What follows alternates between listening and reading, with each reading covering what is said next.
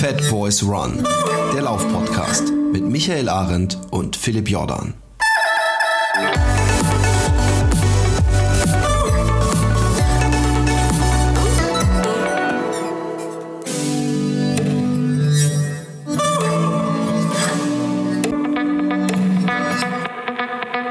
Willkommen, einen guten Tag, guten Morgen, guten Mittag, guten Spätabends, gute Mitternacht. Äh, wir sind immer da, wo ihr uns gerade hört und wann ihr uns gerade hört. Ähm, über eine kleine Mauer schaut mir eine kleine Kakerlake entgegen. Wie gesagt, auf der Lauer, auf der Mauer sitzt eine kleine Wanze, genau. Und diese Wanze sieht, es sieht schon fast süß aus, Michael. Ähm, äh, Echt? Eigentlich muss ich einen Screenshot machen. Ich habe dir übrigens das letzte Mal äh, habe ich gesagt, oh, haha, ich mache einen Screenshot, den schicke ich dir. Und ähm, dann hast du aber den Screenshot so ausgeschnitten, dass man gar nicht sah, dass meine Arme praktisch die Verlängerung deines Bildausschnittes perfekt waren. Also du hast den Joke gar nicht gemerkt, glaube ich. Ich habe den, ja, das stimmt. Ich habe einen Joke nicht gemerkt. Äh, leider Gottes. Und hast es trotzdem gepostet, aber ohne meine Arme an deinem, äh, äh, meine, meine muskulös sportlichen Arme an deinem schmächtigen Leibe. Es tut mir leid. Ich habe es tatsächlich nicht gerallt. gar, gar, gar nicht schlimm. Äh, Michael, wie geht es dir? ja, äh, erstmal ähm, äh, kläre ich mal ganz kurz aus, was du meinst. Ich habe äh, vor mir hier so eine, so, eine, so eine kleine Soundmauer sozusagen, so einen Absorber. Deswegen meint der Philipp, dass ich da ganz knapp drüber lunze, weil, äh, weil noch nicht alles hundertprozentig perfekt eingerichtet ist. Aber äh, zumindest die Webcam nicht. Die ist noch ein bisschen tief. Deswegen sieht Philipp nur, glaube ich, meine Augen Ja, gerade. Man sieht nämlich nicht deinen Mund, man sieht dich wirklich so wie einer, der so, so ein Kind ist beim Verstecken äh, äh, aus seinem Versteck spinkst. Genau, aber da, wenn die Webcam dann äh, da ist irgendwann. Äh, aber die ist tatsächlich, die Webcam ist tatsächlich auch nur für dich da, Philipp, weil sonst nehme ich mit einer richtigen Kamera auf. Also die ist extra nur für dich Das dann. ist nett. Und äh, dann kannst du mich komplett sehen im ganzen Und deswegen Körper. hast du gedacht, und du machst das kann ich auch nicht mehr nackt à la moderieren. Charlie Äh, Chaplin, dass du Podcast. extra die Webcam so etwas niedriger ähm, äh, als dein Diktatorenstuhl machst, damit ich mich in einer untergebenen Position äh, empfinde. Ja, das ist eine gute, das habe ich noch gar nicht so gesehen. Aber äh, mal eine andere Frage, kann man unter den Tisch gu- gucken? Also ja, du- ich sehe es bitte keine Sharon Okay, nee, es nur wissen. Stone-Momente. Ja. Ah, so, okay, ich äh, sitze bequem. Ähm, ja, also dann äh, jetzt zu deiner Frage. Mir geht es äh, gut, ja. Äh, der Umzug äh, unseres Büros ist doch jetzt auch endgültig mal fast komplett abgeschlossen, also so, dass jetzt äh, deutlich mehr Alltag eingekehrt ist und ich kann mich wieder, ähm, sag ich mal, deutlich freier bewegen in, mit meiner, mit meinem normalen Leben, ohne dass ich quasi Ja. über, weiß ich nicht, 60 Stunden arbeite und so weiter. Und das äh, fühlt sich sehr gut an. Das ist sehr schön, ja. Ich kenne das. Ähm, wa was noch lustig ist, ist, dass wenn du jetzt dein Büro äh, fotografieren würdest, äh, wirst du merken, wenn du ein Jahr später, äh, auch wenn du denkst, es hat sich nichts verändert, Fotos machst, äh, wie du merkst, dass man es auch in kürzester Zeit schafft, praktisch, also nicht zuzumüllen, aber dass man merkt, oh shit, vor einem Jahr war es hier noch wesentlich leerer alles, weil, weil sich so schnell immer Ja. Zeugs ansammelt. Ja, aber ich habe ähm, bewusst auch noch ein paar Ecken äh, freigelassen, äh, die jetzt vielleicht äh, noch ein bisschen zu kahl sind, aber das ist äh, eben quasi äh, vorausblickend dafür schon. Äh, ja, Du wolltest dir einen großen Genau. Holzteddy bei mir kaufen und wartest, bis dein großer Durchbruch ist, damit du dir das überhaupt leisten kannst. Ja, also ich werde, ich, ich, ich werde zusehen, dass ich auf einmal äh, dich über, überhole mit deiner ganzen StarCraft-Sammlung. StarCraft-Sammlung. Äh, oh, oh, oh, oh. Da hast du dich aber schon. äh, StarCraft, Entschuldigung, jetzt habe ich, jetzt hab ich mich geoutet. Ich hallo. äh, äh, Star Trek. Nein! Äh, äh, äh, Star Wars. aber hallo. Oh Gott, oh Gott. Manche Nerds würden dich jetzt umbringen. Zum Glück bin ich nur so ein, so ein Proforma-Nerd und nicht so ein Vollblut-Nerd. Von daher, I don't care. Ähm, ähm, ich habe ja auch ein T-Shirt gezeichnet. Ach so, übrigens cool, es haben sie eine Leute, einige Leute das coole T-Shirt gekauft. Hat mich sehr gefreut. Und jetzt habe ich ein T-Shirt gezeichnet mit einem Stormtrooper, der den Star Trek Gruß macht und oben drüber steht Wingardium Leviosa, was ein Zauberspruch aus Harry Potter ist. Oh, Harry Ähm, Potter ist, ich habe ja, das genau. auf der englischen Star Wars äh, Spielzeug Sammlerseite gepostet. Die Zeichnung, das wurde innerhalb von einer halben äh, äh, Stunde wurd's wieder gelöscht, obwohl die eigentlich alles stehen lassen. Das hat ein paar Leute am verkehrten äh, Spot äh, getroffen oder so. Aber wir schweifen ab. Ähm, Ja. Nee, es ist schön zu sehen, dass dein, dass Das war dieser Lauf-Podcast, den wir jetzt hier genau, machen, oder? deswegen. Ähm, Okay, ähm, ja. Nein, aber es darf gerne mal Menschen, das mögen die Leute, ja. Ähm, ähm, ist auf jeden Fall schön, dass du deinen dein Umzugsstress geschafft hast. Jetzt kannst du dich wieder voll und ganz deiner Arbeit und dem Laufen widmen. Und genau. ähm, bei mir ähm, war ja, das ist auch spannend, es ist noch immer spannend für mich. Ähm, nächste Woche, Montag, fahre ich nach Karlsruhe, am Dienstag geht mein ähm, Westweg. Entschuldigung. Gesundheit. Ich lasse es drin. Ja. Ähm, äh, den Westweg ähm, geht da los. Ähm, und ja, ich hab, äh, bin am Samstag 20 Kilometer gelaufen äh, und am Montag nochmal 20 Kilometer. Und äh, wollte heute gleich wieder laufen und gestern eigentlich auch. Und ich gedacht, halt, halt, halt. Das letzte Mal ist es genau so schief gegangen. Jetzt machst du die zwei Tage noch gemütlich und morgen läufst du noch mal und dann den Rest der Woche eigentlich auch täglich deine zehn oder fünf zumindest. Äh, und äh, dann läuft es gut. Was mir auch zugute kommt, ist, ähm, da ich meinen Ernährungsstil äh, nach dem Fasten doch auf intermittierendes Fasten gelegt habe, sprich, dass ich nach zwei Uhr oder so nichts mehr esse, äh, habe ich sogar äh, ähm, trotz äh, Glykogenspeicherauffüllung und Wasserwiederanfüllung und was weiß ich, wiege ich äh, über ein halbes Kilo weniger als am letzten, nach dem letzten Fastentag. Also das, das ist ganz gut. Ich habe keinen wow. keinen Jojo-Effekt gehabt, sondern noch weiter abgenommen. Und das spüre ich auch beim Laufen. Ich muss aber ganz ehrlich sagen, dass ich schon merke, nach 20 Kilometern, was ich wahrscheinlich letztes Jahr um diese Zeit nicht gemerkt hätte, so, oh, ja, also es sind nur nicht schmerzende Beine oder so, aber ich merke schon, dass ich schlapper werde. Und ähm, ich hoffe einfach, dass dadurch, dass wir auch viel Gehpausen machen werden oder überhaupt viel Pausen und wir das gemütlich angehen und wenn es berghoch geht, äh, dann doch ins Gehen übergehen werden, dass ich das trotzdem schaffe. Und was mir zugute kommt, ist, dass die ersten zwei Tage, äh, naja, also der zweite Tag hat, glaube ich, äh, 32 Kilometer, war 2000 Höhenmeter. Wow, okay. Das ja, da habe ich auch gesagt, halt mal, ich konnte doch, nachdem ich mit dem, mit dem äh, äh, Folterarsch, ach nee, das so, ich nenne dich ja vor dir, ja, sage ich ja immer nur Michael, äh, äh, ja. dass ich dich überall sonst so nenne, wollte ich jetzt gar nicht so hier proklamieren. Nein, ähm, ähm, da habe ich gedacht, hey, da sind wir doch nur 800 Meter und ich glaube sogar, dass da mitgezählt war vom Meeresspiegel. Wahrscheinlich waren es nur 600 Meter den Einstein hochgelaufen und ich konnte eine knappe Woche nicht mehr gehen. Ähm, was wird dann sein, wenn ich äh, äh diese Meter hoch muss? Ich frage mich noch immer, ich habe nicht mit Stöcken trainiert, bringt, bringen mir die Stöcke was, wenn ich schwach bin und irgendwo noch hoch muss. Ich stelle mir es vor wie so ein Geländer beim Treppensteigen, das hilft mir auch. Oder denkst du, ja. ah, wenn du es nicht trainiert hast und die ganze Zeit die Stöcke dabei, eher nicht? Hm, also ähm, Gehen mit Stöcken ist sicherlich nochmal was anderes als Laufen mit Stöcken. Ja, also Gehen mit Stöcken geht eigentlich äh, äh relativ natürlich, natürlich sage ich jetzt mal, also da braucht man jetzt nicht unbedingt eine, äh, weiß ich nicht, zehn Tage Einweisung für. Laufen mit Stöcken ist teilweise etwas komplizierter so, ähm, von der Koordination her. Wichtig ist halt, dass du die Stöcke halt nutzt, um dich auch nach vorne wegzustoßen und nicht nur hochzuhalten. Ja, viele äh, äh, setzen die Stöcke viel zu steil, ja, also fast senkrecht auf. Wichtig ist aber, dass quasi der der Einstiegpunkt äh, quasi hinter deinen Füßen liegt, sodass du dich wirklich nach ah, vorne okay. abstoßen kannst. Ja, ähm, das bringt halt deutlich mehr und äh, du hast halt eine deutlich längere, ähm, ja, deutlich längere Last auf den Stöcken. Also du kannst deutlich länger schieben quasi. Hast nicht so ein, nicht erstmal hoch, weißt du, und dann, dann, dann weit, sondern du hast von vornherein eigentlich einen, einen Druck nach vorne. Das ist auf jeden Fall effizienter. Aber sonst kannst du da eigentlich nicht viel falsch machen, wenn du merkst, es läuft halt nicht. Ja, ich meine, du hast ja den Gepäcktransport. Ja, äh, falsch machen kannst du da ja nichts. Äh, ja. Äh, ich würde ihn, glaube ich, sowieso gar nicht benutzen beim ähm, gerade also bei, auf, auf der Ebene oder beim runter oder wie auch immer. Also ich würde es, glaube ich, pur um meine Oberschenkel beim Berg hochlaufen zu entlasten? Oder glaubst du, das macht nicht viel Sinn? Also, dass ich sie wirklich nur dann und sobald ich wieder laufen kann, klappe ich sie zusammen und halte sie in der Hand. Genau, so würde ich das auch machen. Okay. Ja. Ähm, ich habe übrigens gerade eine Erfahrung gehabt, dass wir in einer sehr digitalen Welt leben.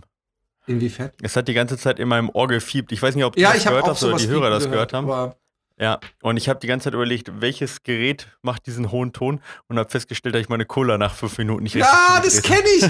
Ich kenne das. Ich kenne das mit Sprudelflaschen bei mir auf dem Nachttisch, dass ich denke, welche Lampe. Manchmal, ich weiß nicht, ob du es kennst, suchen so, so Lampen, so Elektrosparlampen machen, sondern Geräusche ja, ab. Ja, ja. Und äh, bis ich gemerkt habe, es ist die Sprudelflasche.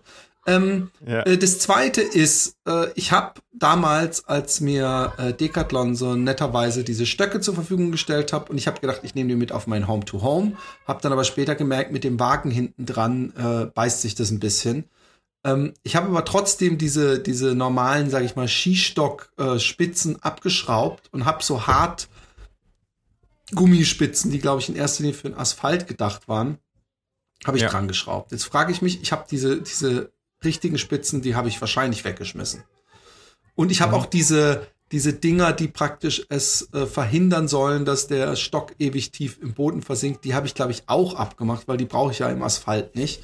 Glaubst du, dass mhm. ich trotzdem was an den Stöcken habe? Weil ich meine, so matschig oder eisig oder, oder was weiß ich, was ist es nicht? Oder meinst du, das ist ein, ein Risiko mit so Gummidingern, äh, dass ich da dann wegrutsche? Nee. Also, wenn ich jetzt aussuchen dürfte, hätte ich jetzt schon auch, ähm, äh, äh also so eben die ganz normalen Kabit sind das meist äh, Spitzen genommen. Aber ähm, wie du sagtest, wenn es jetzt nicht rutschig ist, wird das sicherlich mit dem Gummi auch äh, passen. Die ähm, Teller, also diese, ja. diese ja, also ich glaube, es ist klar, was, was ja. gemeint ist, die Plastikteller. Die brauchst du eigentlich generell nicht. Ja, okay. Also die brauchst du eigentlich nur im Schnee. Super. Also der, auch jetzt im tiefen Matsch oder so brauchst du eigentlich keine Teller. Aber wie gesagt, die, ähm, äh, äh die Kabitspitzen wären eigentlich schon besser, ja, äh, dass sie nicht wegrutscht. Aber äh, probier es halt einfach, ja. Also normalerweise, wie du sagtest, wenn es ein normaler Trail ist jetzt mit, ähm, ja, sag ich mal, einem festen Untergrund, dann wird ja auch die Gummispitze halten. Cool. Ja. Nee, gut, genau. dann. Ist das, so eine, ist das so eine, so eine, so eine abgeflachte oder wie sieht die aus? Äh, es ist eine ziemlich dicke. Also ich glaube, dass es echt so daumendick ist und eher, ja, weiß ich mal, abgeflacht. sieht wie ein, fast wie ein Daumen aus Gummi ein bisschen. Also so schon okay. unten abgeflacht. Ja, aber probier's aus. Ich guck ja. mal, ob ich noch mir bei, äh, ich glaube, dass man diese Spitzen einzeln nachbestellen kann und äh, es wird ja sicher nicht falsch sein, die, die äh, Metallspitzen dran zu machen. Genau. Ja, denke ich auch. Bist du schon nervös? Ich bin, ich bin, ich bin komischerweise nicht nervös. Ich habe heute gedacht, alter Schwede, letztes Jahr um diese Zeit. Ich wollte gerade sagen, das, das liegt bestimmt auch im letzten Jahr ein bisschen. Ja, also ich, ich weiß es Jahr nicht. warst du um die Zeit ultra nervös. Äh, ja. Letztes Jahr hatte ich aber auch einen Druck mir selber geschaffen durch diese Spendenaktion, durch das überall anzukündigen und zu propagieren und, und, und alles. Und letztes Jahr hatte ich natürlich schon noch mal ein bisschen eine härtere Geschichte, weil ich eigentlich ja fast jeden Tag meine 50 Kilometer laufen musste oder mehr. Und äh, weil ich diesen blöden Anhänger dabei hatte und das Ganze viel länger war. Also ich bin ja zwei Wochen praktisch gelaufen. Dieses Mal wird's ja wesentlich weniger als zwei Wochen. Ich glaube acht oder neun ja. Tage. Und ähm, aber trotzdem, ich habe letztes Jahr um diese Zeit habe ich mir, ich weiß nicht, wie viel Getränkebehältnisse ich mir bestellt habe und dann doch wieder bessere gefunden habe und die mir bestellt habe, wie viel Strümpfe und oh, alles muss neu sein und oh, jetzt noch mal doch lieber eine neue Hose und dieses T-Shirt und so. Ich habe ich hab so übertrieben viel Zeugs gekauft. Ich habe nichts gekauft, obwohl ich das Gefühl habe, dass meine Laufstrümpfe alle ein bisschen eingegangen sind über den Winter und eher so ein bisschen quetschen. Ich ich ich ich habe ich habe ich habe überhaupt gar keine Panik. Ich bin auch am am als ich am Montag die die 20 gelaufen bin, hatte ich an beiden großen Zehen eine fette Blase, was mich letztes Jahr in Panik versetzt hätte. Da habe ich gedacht, ja, pff, bis ich nächste Woche loslaufe, ist das sowieso weg. Ich habe ja auch nicht so Probleme mit Blasen eigentlich, wenn die verheilen. Und nee, ich merke einfach, dass ich es sehr relaxed angehe. Ich habe mich jetzt auch endlich dazu hin äh, raffen lassen, mir ähm, ähm, so ein paar Gels und so Zeugs zu kaufen, dass ich jeden Tag, falls wir gar nichts äh, treffen, sage ich mal. Also, so, falls es keine Hütten gibt unterwegs und wir den ganzen Tag unterwegs sind, dass ich zumindest meine zwei Gels pro Tag habe. Und das ist jetzt nicht übertrieben viel, aber das kann einem so, ich, ich bin einfach nicht so der, der Esser äh, während des Laufens. Aber ich, ich gehe davon aus, dass wir auch in dem Hotel uns so ein Lunchpack machen lassen können und, und ja, Zelten ist, ist gar nee, nicht. Nee, Zelten ist du, überhaupt du, nicht. Wir haben, wir genau, haben Hotels. Ja. Also von dem her ist das jetzt so ein bisschen überschaubarer von den Anforderungen her auch, Voll. oder? Also dass du weißt jetzt ein bisschen mehr, du kannst Sachen mitgeben äh, mit der äh, mit dem Gepäcktransport. Es sind nur zehn Tage.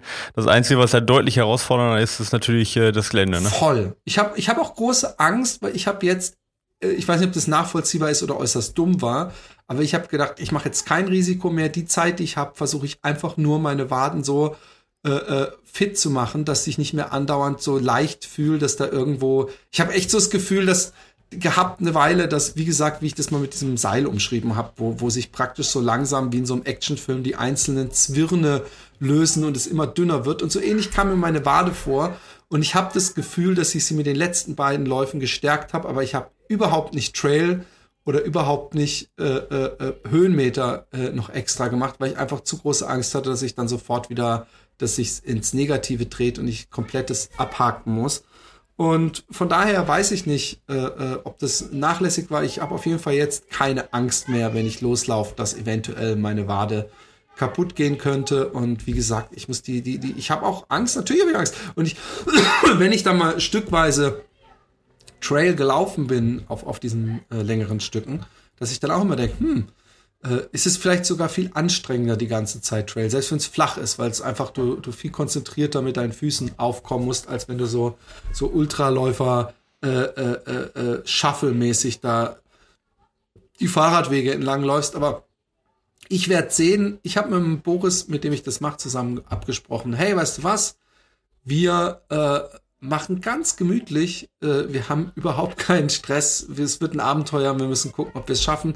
Es gibt halt echt so ein, zwei Heavy-Tage mit viel Höhenmetern und auch viel Kilometern, teilweise 60 oder so. Und ich weiß nicht, äh, letztes Jahr war das für mich ja gar kein Problem. Ich weiß nicht, ob ich dieses Jahr dann sowas habe wie vor vier, fünf Jahren nach meinem ersten Marathon, dass ich am nächsten Morgen nicht mal mehr die Treppe runterkomme. Wir werden sehen. Hm. Ja, also ich glaube, dass es äh, kein ähm, äh, äh, keinen Unterschied jetzt macht von den, von den ganz, also von den allen Voraussetzungen her jetzt, was jetzt Essen, Trinken, Erholung angeht. Aber ich glaube, dass das mit dem Trail halt äh, deutlich vom Kopf her einfacher ist. Ja, also während des Laufens, ja. Äh, ich habe dich ja auch ein bisschen begleitet und habe ja auch äh, nachher viel von dir gehört, wie es war. Und ich glaube, diese Eintönigkeit, ja, da bist du ja schon äh, echt gut drin. Also ich hätte das jetzt nicht ja. geschafft, ja, äh, immer jeden Tag die gleiche, gleiche äh, Landschaft zu haben. Und ich glaube, das wird dir schon deutlich helfen. Und auch der und die unterschiedliche Belastung dann, ähm, dadurch kann man ja viel mehr noch in Etappen denken, ja. ja. Weil ich meine, äh, am Rhein kannst du halt sagen, okay, ich laufe jetzt in die nächste, ins nächste Dorf oder in die nächste Stadt. Aber das zieht sich dann unter Umständen halt ja auch schon mal dann äh, ewig gleichmäßig so, ja. Ähm, und dann kommt noch eine Biegung und du siehst es dann auch schon e, von, von ewig weitem und aber es passiert nichts und das hast du halt jetzt irgendwie im Trail nicht, sondern da hast du ja viel mehr, dass du sagen kannst, okay, ich mache jetzt erstmal die, die, jetzt sind es auch 400 Höhenmeter bis zu dem äh, Punkt und dann ist da ein Aussichtspunkt und, und dann geht es erstmal bergab. Ja? Äh, du bist so unprofessionell. Wie lange machst du eigentlich schon diese Podcasts? Die machst du doch jetzt schon seit, seit mehr als zwei Monaten, oder? Ich kann so nicht arbeiten. Echt. Ja, es tut mir leid. Na egal. Ähm, weißt du, ich baue mir hier so eine Mauer, ja, wo ich gerade mal so drüber gucken kann. Ja, äh, äh, investiere hier, äh, äh, ich sag mal, Monatsgehälter für eine, für eine ordentliche Soundqualität und du machst dein Handy nicht ja, aus. Ja, es ist, es ist mehr, mehr Culpa, mehr Maxima Culpa. Ja, ja.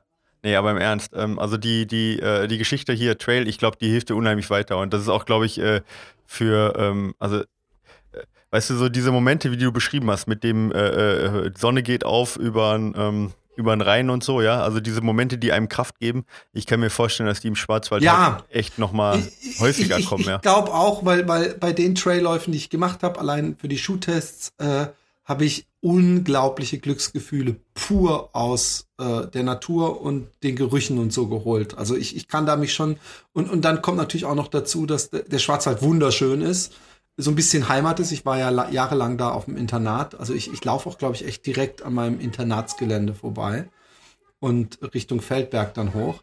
Und ähm, ich habe lustigerweise über genau diese Worte, deine Worte nachgedacht, äh, als ich äh, zu meinen Eltern gelaufen bin letztens, weil es ist direkt an der Straße so, so ein Fahrradweg. Und ich habe gedacht, ey, ich könnte auch da, aber ich, ich mache einfach äh, ganz einfach. Und mir ist aufgefallen, dass ich, ähm, also mir wird's sehr helfen, das Natur und so weiter. Aber ich muss sagen, dass ich ehrlich gesagt manchmal merke, dass ich, dass ich äh, äh, eigentlich schon fast äh, es eine angenehme Herausforderung finde, so eine so eine gerade, gerade Linie zum Horizont zu sehen. Also deswegen denke ich mir immer, wenn Badwater nicht so scheiße heiß wäre, ja, dann ist das eigentlich mein Rennen, so, weißt du, in so einer, durch, durch, durch, durch so, ich finde auch diese Bilder, ich weiß nicht, ob du die kennst aus Amerika, manchmal irgendwo in Kalifornien, wo sich so eine, so ein Highway einfach so ewig so, so gen Horizont schlängelt.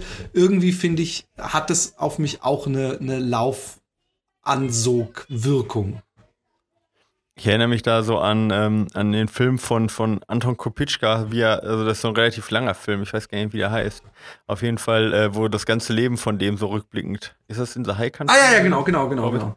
Ja, äh, da äh, gibst du auch so, ein, so eine so ein Fast-Forward-Szene, wo er quasi da äh, bei seinem Vater zu Genau. Besuch ist und dann über die ewigen, über die ewigen, staubigen Landstraßen Ja, ja, ja. Äh, läuft, ja. Und da gebe ich dir recht, das hat schon irgendwo was Meditatives, Voll. wenn man daherläuft und auch äh, irgendwie, ähm, ja, so Kopf ausschalten, wie du sagtest. Das hast du natürlich auf dem Trail mit Wurzeln und so hast du es nicht, aber, aber dieses, ähm, äh, was ich da halt nicht so finde, ist diese, diese Verbindung zur Natur, Ja. weißt du, dass du sagst, ich bin mit der Natur in Ei im Einklang, das hast du halt eher Ja, ja, äh, bei, bei der Geschichte halt eher Voll. nicht, ja. Und das ist aber eher, wenn du dem Gelände folgst, hast das, finde ich, viel mehr. Ja, also von dem her, ich denke Vor- und Nachteile, aber ich denke, die Vorteile überwiegen insgesamt, gerade von der Natur her. Und ähm, ja, ich mache mir da jetzt auch wenig Sorgen, alleine ähm, also äh, von der Erfahrung, die du hast. Aber man darf es halt auch trotzdem nicht unterschätzen. unterschätze meine, es für den null. Körper ist es trotzdem eine harte Sache, aber ich glaube, das genau, wollte ich sagen, das machst du ja auch nicht, ja.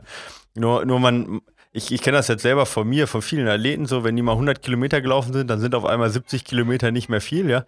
Und dann läuft man es und dann merkt man nach 30 Kilometer, wie lang 70 Kilometer doch noch sind. Voll. Ja? Weil man, weil, weil es halt trotzdem, es wird halt nicht weniger, ja. Es, man hat sich zwar daran gewöhnt, vom Kopf her wird es weniger, es wird auch leichter, ohne Frage, aber, aber für den Körper ist es halt trotzdem noch eine harte Belastung, Voll. also diese acht, äh, acht Tage alleine, also jetzt sind wie viel sind es? Zehn jetzt wahrscheinlich, Ich ne? weiß es nicht mehr. Ich, ja, irgend sowas 10, sowas. Ja, du weißt nicht mal, wie lange du genau unterwegs Nee, bist. ich muss, ich weiß, wann ich loslaufe. Okay, du bist echt ein bisschen zu entspannt, Junge. Nee, nee, aber ich, Nee. ich, ich, äh, ich, ich weiß genau, was du meinst. Und ich habe, wie gesagt, ich habe schon sehr ähm, ähm, deutlich wahrgenommen, fuck, nach 20 Kilometern, bist schon froh, dass du jetzt hier wieder Richtung Heimat läufst oder bei meinen Eltern ankommst nach 20 Kilometern. Und dann denke ich mir natürlich, hey Junge, du musst aber nächste Woche musst du oft mal das Dreifache laufen oder, oder zumindest das Ja. Doppelte.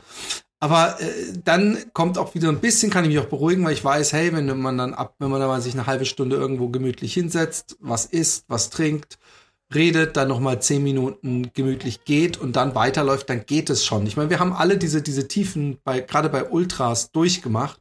Ähm, es ist bei mir auch eher die Angst, dass diese Höhenmeter meine meine Oberschenkel so richtig zerstören, dass ich am nächsten Tag halt einfach richtig Schmerzen habe. Und da ist alles, was ich machen kann, ist deswegen übervorsichtig vielleicht die die mit der Steigung umgehen und und sehr lange brauchen und äh, sau viel äh, äh, Nachsorge machen. Also, dass ich noch mehr als letztes Mal äh, äh, ähm, Faszienrollen äh, benutze und äh, Dehne und, und was weiß ich was und Beine hoch und so. Und das ist aber das Schöne bei solchen Dingern. Es ist anders als im Alltagsleben. Ich kann mich voll und ganz gemütlich aufs Laufen konzentrieren und bin mit einem guten Freund unterwegs. Äh, ich, ich, ich werde zum Beispiel auch, was ich mir gemacht habe, damit ich eben nicht äh, mich verstress, ist, dass ich zum Beispiel, ich werde keine GoPro mitnehmen oder so, ich werde mich nicht filmen oder so. Ich werde vielleicht ein Fotoapparat mit- mitnehmen, um ein paar schöne Fotos zu machen. Aber ich, ich habe gemerkt, wenn eins mich stressen kann, ist, dass ich die ganze Zeit denke, oh, du musst filmen, obwohl ich eigentlich gerade im Kopf denke, fuck, ich habe keinen, ich bin fertig oder es ist heiß und dann noch irgendwelche blöden Filme zwischendurch machen. Das, das mache ich nicht mehr so, sondern ich, ich äh, fokus, der Lauf steht im Mittelpunkt, nicht das, was ich über den Lauf danach produzieren kann. Ja, finde ich auch vernünftig. Also ich glaube, äh, ja, also ich meine, ein paar Fotos machen, dass man sich daran erinnert, ist, ist schön und gut, aber im Endeffekt gehört die Geschichte ja auch äh, dir und die Genau. sollst du ja auch genießen und sollst nicht so dann ähm, ja die ganze Zeit im Stress sein. Aber wenn ich, ich, ich erinnere mich noch so an letzten Jahr zurück, als du immer gesagt hast, ja, da kommt bestimmt das auf mich zu und da werde ich mich ganz schlimm fühlen, weißt du, wo du mental eigentlich das Schlimmste erwartet hattest. Und wie erleichtert du warst, als es dann im, im Endeffekt noch an Tag 5, 6 ja, und auch noch 10 so gut lief, ja. wie wir dann telefoniert haben und du gesagt hast, wow, alles, was ich mir so Schlimmes vorgestellt habe, ist gar nicht eingetroffen. Ja, ja. Und ähm, außer der eine Tag, der war ja richtig übel, aber sonst. Ähm, und ähm, ja, also das meine ich nur, geh nur davon aus, dass es jetzt auch wieder üble Ja, Tage ich hab gibt. riesen ja? Also dass du auch wieder positiv und nicht negativ überrascht Ja. wirst, ja. Das ist halt sicherlich Nein, äh, ich habe emotional weißt du, der Vorteil dann. Einstein hat mir da ein bisschen geholfen, obwohl beim Einstein Ah, eindeutig Guck, ein der. Fehler war, dass ich die ersten zwei Kilometer versucht habe, einfach hinter dir herzulaufen. Und und ich da wahrscheinlich nach meinem langen Laufen alles, dass ich so das, das haben meine waren meine Beine höhenmetermäßig halt null gewohnt, aber das ist gut, weil ich weiß, hey, man kann sich ganz schnell auf nur vier Kilometer, glaube ich, Distanz ist der Einstein ja nur, mit seinen 800 Metern oder was weiß ich, kann man sich so schnell die Oberschenkel in Anführungszeichen kaputt machen, dass ich das, äh, nee, nee, ich bin da mit sehr viel Respekt und Achtung und ich sag, ich habe auch mir keine Rückfahrkarte gekauft, weil ich gesagt habe, ey, es besteht einfach die Chance, dass es mich nach drei Tagen so zerlegt, dass ich, dass ich äh, früher nach Hause fahren muss. Und dann ist mir auch, auch noch eingefallen, ich habe viel an dich gedacht beim Laufen, dass, dass ich auf dem Weg runter, dass es mich auch einmal so ein bisschen auf die Fresse gehauen hat. Irgendwo bin ich über irgend so eine, was weiß ich, was so ein Stein ausgerutscht im Matsch und, und was weiß ich. Äh, den Aspekt, den ich ja überhaupt nicht gut trainieren konnte, der wird mich auch sehr ängstlich und vorsichtig, weil äh, ich glaube einfach beim Trail ist die Chance, dass man sich verletzt, umknickt, fällt, echt zehnmal so hoch, wenn nicht noch höher als beim Straßenlauf. Obwohl halt, es gibt Leute, die können nicht mal einen gescheiten Marathon in der Stadt äh, laufen, ohne zweimal auf die Fresse zu fallen. Ich, ich, wünsche dir, ich wünsche dir ein Reh, was dich, was von rechts kommt und dich über den Haufen Ja, genau. Das ist ein Reh, was, Letzte Entschuldigung, halt, ein Reh, was auf äh, sein was iPhone starrend auf ja, einmal von rechts genau. über den Weg läuft. ja. Nee, ja, also du hast recht, klar. Also umknicken und so, das ist echt ein Faktor, ne? Also gerade wenn man halt so lange unterwegs ist, wird sich das auch nicht verhindern lassen, ja, weil du ja auch nicht die ganze Zeit, das ist ja auch immer so eine Sache, äh, wir haben jetzt ja gerade für den Zugspitz Ultra haben wir so Videos aufgenommen, wo wir so die, äh, ähm, über die Strecke so ein bisschen informiert haben und worauf man achten sollte und so. Ja, und da sagen wir halt auch bei den Downhills, ja, da muss man konzentriert sein, aber man muss auch realistisch sein, dass man halt, wenn man, weiß ich nicht, zehn Stunden gelaufen ist, ja, ähm, dass man dann halt auch nicht mehr einen Downhill von 1000 Höhenmetern, dass man den nicht jeden Schritt konzentriert macht, ja. Und bei dir, wenn du so viele Tage unterwegs bist, wirst du nicht jeden Schritt konzentriert machen können. Und dann, äh, ja, gerade eben in den Momenten, wo man ganz woanders ist, da passiert es halt, man knickt mal um oder ja. man stürzt halt auch mal. Das wirst du sicherlich nicht hundertprozentig verhindern nee. können. Äh, und dann muss man halt einfach hoffen, dass da nichts Schlimmeres passiert ja. einfach. Ja, das ist tatsächlich ein Hoffen. Du kannst es nicht komplett verhindern. Ich erinnere mich da an eine Dokumentation über den Berliner Hö Höhenweg von äh, Markus Kröll. Ich weiß nicht, ob dir das was ja. sagt. Der hatte mal den Rekord, genau, hat ihn nicht mehr, aber hatte mal einen Rekord über den Berliner Höhenweg. Das ist ein, ähm, ja, das ist ein ganz bekannter Höhenweg im Zillertal, der ähm, äh, ja Teile, sag ich mal, so vom Zillertal, ja, ich sag mal, umrundet, ja, ähm, verschiedene Täler und ähm, der hat sich, damit er nachts nicht umknickt, hat der sich die, äh, ähm, äh, die Gelenke getaped, weißt mhm. du? Dass die quasi steif gelegt waren, links und rechts, ja. Und ähm, das war im Prinzip ja noch, der kommt aus dem Berglauf halt auch, sehr, sehr erfolgreicher Bergläufer früher gewesen. Und da hat man halt, ist man noch völlig anders rangegangen an die Sache wahrscheinlich. Das würde heutzutage keiner mehr machen, ja.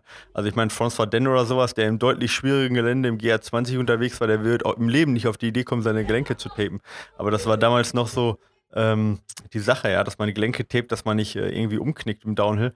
Und äh, gut, der hat das dann auch irgendwann abgerissen, weil einfach die Blutzufuhr nicht mehr da war und äh, unheimliche Schmerzen hatte durch das Abheben. Ähm, ja, und auch da, da ist dann die Frage, was kann ich denn jetzt machen, ja? Was, was, was wäre denn jetzt vernünftig, dass ich nicht umknicke? Und tatsächlich muss man da sagen, außer präventiv, dass man sagt, Balancetraining, Krafttraining, ähm, die Schuhe nicht zu locker schnüren, ja, sonst kannst du da relativ wenig machen. Ja, ja. Also ich bin, also. ich bin beim Feluwe Zoom Trail, diesem 55 Kilometer Ding, bin ich am Ende, glaube ich, zweimal umgeknickt oder so. Und das waren eindeutig Schwächeerscheinungen, wo der Fuß dann eben schneller umknickt als normal. Aber gut, äh, ich, ich, ich, äh, ich kann nicht, wie gesagt, wie du schon gesagt hast, man kann konzentriert sein, man kann aber nichts äh, ausschließen. Man muss darauf ja. vorbereitet sein. Wir werden auf jeden Fall so ein ähm, äh, Emergency-Dings da, Not, äh, äh, wie nennt man das denn nochmal? Medikamenten? Nee. Äh, genau sowas in der Richtung mitnehmen. Ja. Äh, dass, dass, falls irgendwas passiert und, und so eine blöde. Ja. Ich nehme auf jeden Fall auch diese, diese äh, Shake-Dry-Jacke mit, dass ich, dass, falls die Witterung umdings, dass ich immer was. Soll ich jetzt die Werbung von Gore einspielen? Genau, Werbemelodie. Okay. Ähm, ja, ähm, ich, da, da, vielleicht noch eine wissenschaftliche Sache. Ja, ähm, da, da gibt es ganz, also gibt's ganz gute Studien, die bei Ermüdung zeigen, dass, äh, die, äh, dass die Muskeln deutlich länger brauchen, um auf Nervenreize zu reagieren. Ja. Und das ist auch ein großer Punkt bei dem Umknicken, weil du sagtest, dass du hinten raus eher umknickst.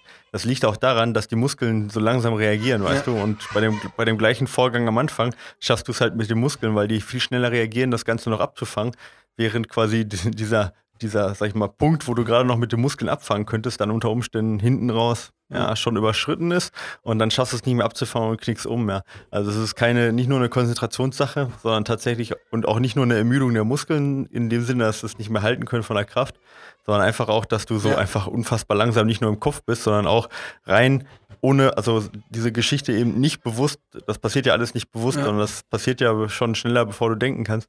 Aber auch diese ganzen Nervenbahnen sind einfach dann langsamer. Ich merke das und, auch. Ähm, ich merke ja. ich merk das auch, wenn, ich weiß nicht, ob du das kennst, wenn man lange Läufe macht, äh, Trainingsläufe ganz normal, dass es mich am, ja, Ende, so.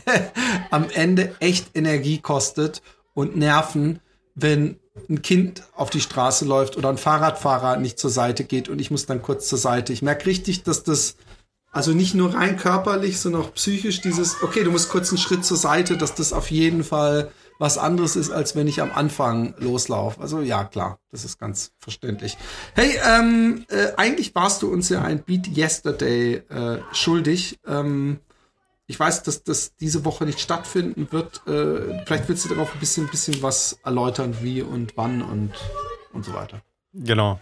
Ja, vielleicht erstmal erstmal Grund, also erstmal habe ich ich habe es versucht am Anfang. Ich hatte mir den Plan festgestrickt und habe dann aber äh, relativ schnell in der Woche festgestellt, dass äh, das absolut gar keinen Sinn macht. Die Kraft war absolut nicht da. Ja, äh, schon am ersten Tag, weißt du, du musst in so eine Woche, wo du versuchst, so viele Intervalleinheiten zu machen, musst du halt echt ausgeruht und mit voller Motivation reingehen, ja. Und ähm, das ist ja auch so eine Sache, Beat Yesterday ist halt immer ganz schön, wenn man, und das ist jetzt nicht böse gemeint, aber wenn man jetzt unsportlich ist und 150 Kilo wiegt, dann kann man sich relativ leicht seinen Gestern schlagen. Ja? ja. So, Beat Yesterday geht da relativ gut, ja.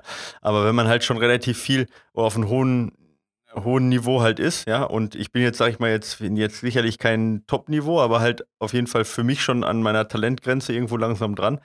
Dann ist es natürlich auch immer schwer, sich, sich zu schlagen wieder, immer wieder sich neu zu schlagen. Und da braucht man halt auch einen guten, einen guten Tag und eine gute Woche. Und das war halt einfach nicht da. Und da habe ich gesagt, okay, pass auf, äh, heute geht's nicht, heute kann ich mein Gestern nicht schlagen und das ist auch so, man muss es nicht jeden Tag schaffen und auch nicht jeden Vornehmen äh, oder jedes Vorhaben vielleicht äh, schaffen. Ja, alleine das sich vorzunehmen und immer wieder zu versuchen, ist im Prinzip auch der Erfolg. Ähm, und äh, äh ja, keine leichtfertigen Ausreden finden, aber vernünftig bleiben. Ja, und das war in dem Fall der Fall, dass ich gesagt habe, okay, Macht jetzt so keinen Sinn.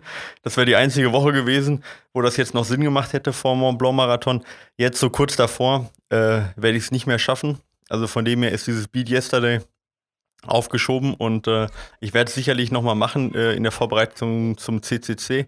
Aber ähm, ja, genau. Also einfach nicht geschafft, weil nicht fit genug im Moment oder nicht ausgeruht genug.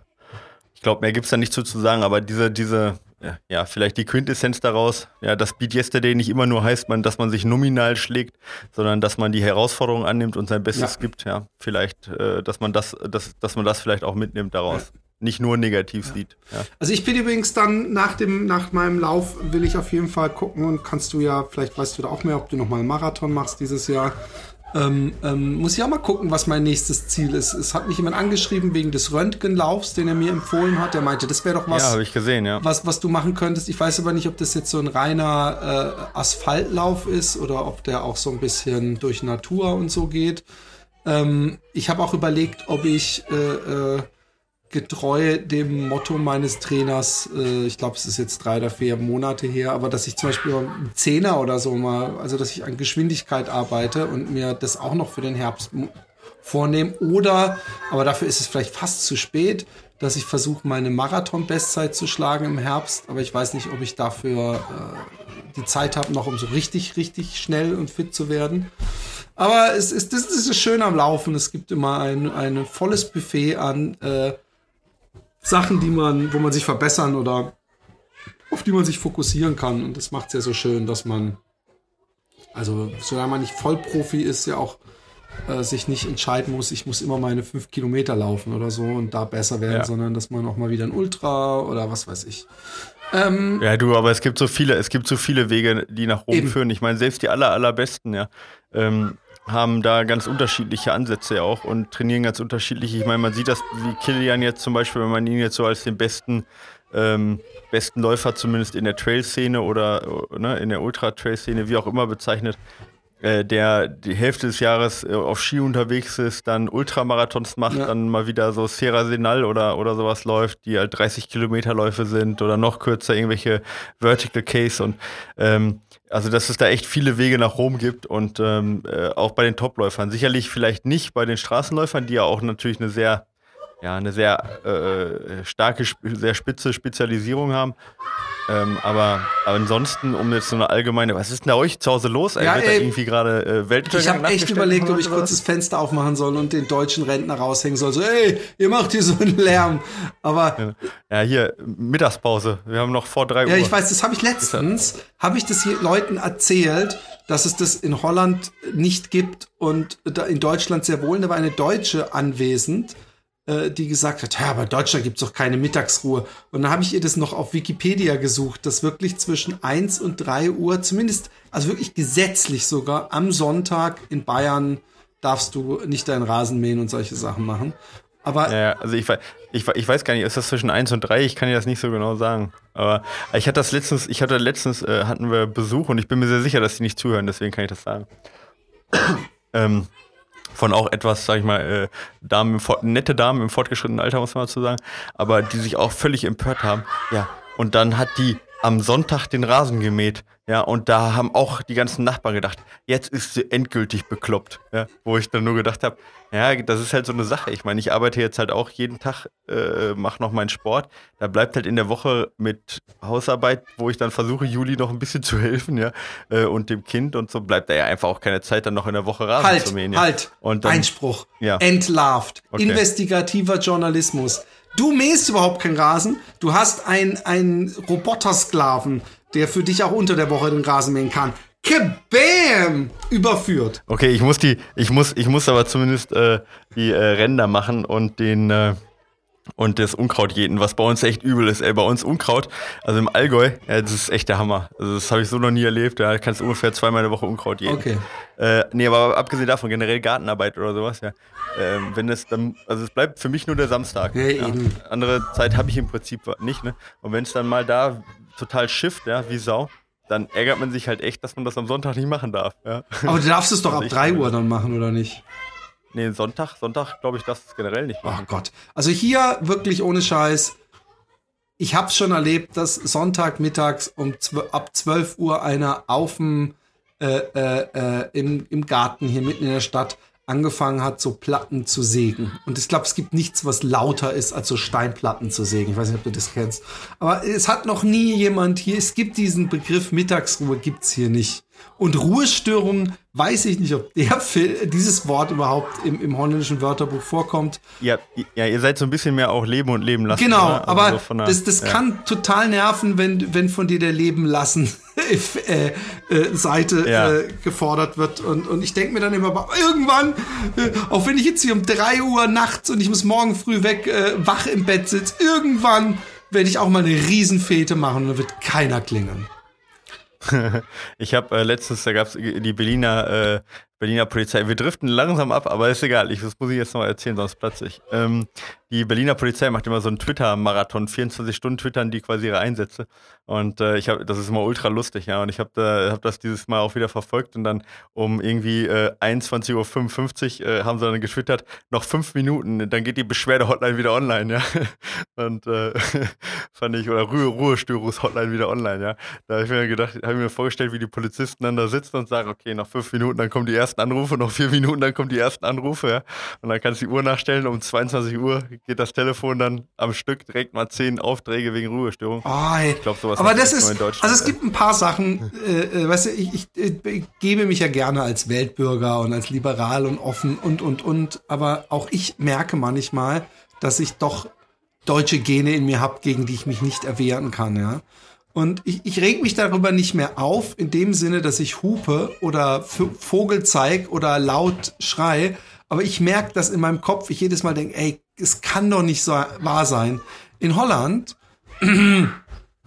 also Ruhestörungen ist, ist, gibt's hier nicht, wie gesagt, die Leute machen um drei Uhr nachts weit die Fenster auf und voll Leute, laute Musik, wenn sie vom Feier nach Hause kommen. So New Kids-mäßig, ja, oder? Nee, nee aber es sind so Studentinnen und, und, man kann dann auch rübergehen und sagen, hey, könnt ihr bitte leiser machen, sie eine halbe Stunde leiser und dann ist es wieder genauso laut.